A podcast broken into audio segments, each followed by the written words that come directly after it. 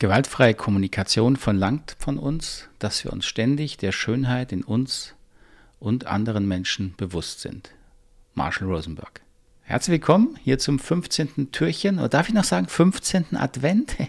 Kleiner Scherz, die Leute, die Hörer, die hier äh, schon treu zugehört haben, wissen, worauf ich mich beziehe. Nein, heute ist der 15. Dezember. Ich freue mich, dass Sie wieder noch dabei sind oder mich neu gefunden haben äh, den Adventskalender und bleiben Sie gern dabei. Es gibt ein Gewinnspiel für Online-Kurse und auch mein Buch.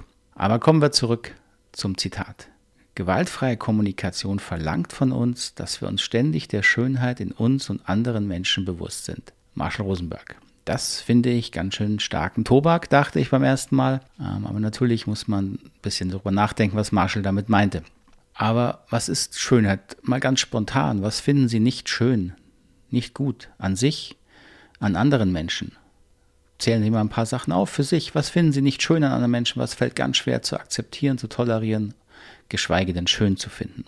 Und Marshall Rosenberg sagt nun, die Schönheit in uns oder in anderen Menschen finden wir, wenn wir die Bedürfnisse verstehen, die wir oder andere Menschen uns versuchen zu erfüllen, auch indem wir das tun, sagen, was nicht so schön oder gut ist.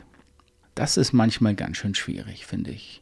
Also hinter Taten von Menschen, und es gibt ja schlimme und schreckliche Taten, wirklich Bedürfnisse zu finden, mit denen wir uns identifizieren können, die wir in uns auch entdecken, denn darum geht es. Bedürfnisse bedeutet, das ist eine innere Qualität des Lebens, die wir alle teilen. Und manche Menschen tun Dinge, um diese Bedürfnisse zu erfüllen, die weder für sie noch andere gut, manchmal sogar schrecklich und schädlich sind. Und trotzdem ist es ein Versuch, dieses Bedürfnisse zu erfüllen. Und das ist es, worauf Marshall uns aufmerksam macht und erinnern möchte. Wenn wir diese Bedürfnisse wieder erkennen und ihnen nachspüren, dann erleben wir das Menschliche. Warum ist das wichtig? Naja, wenn wir wirklich Frieden hier auf dieser Erde irgendwann mal schaffen wollen, dann werden wir nicht drum rumkommen, Bedürfnisse ernst zu nehmen. In Bedürfnissen sind wir alle Menschen gleich. Und so Marshall, in Bedürfnissen sind wir alle schön. So viel für heute, für diesen 15. Dezember. Ja, stimmt, glaube ich.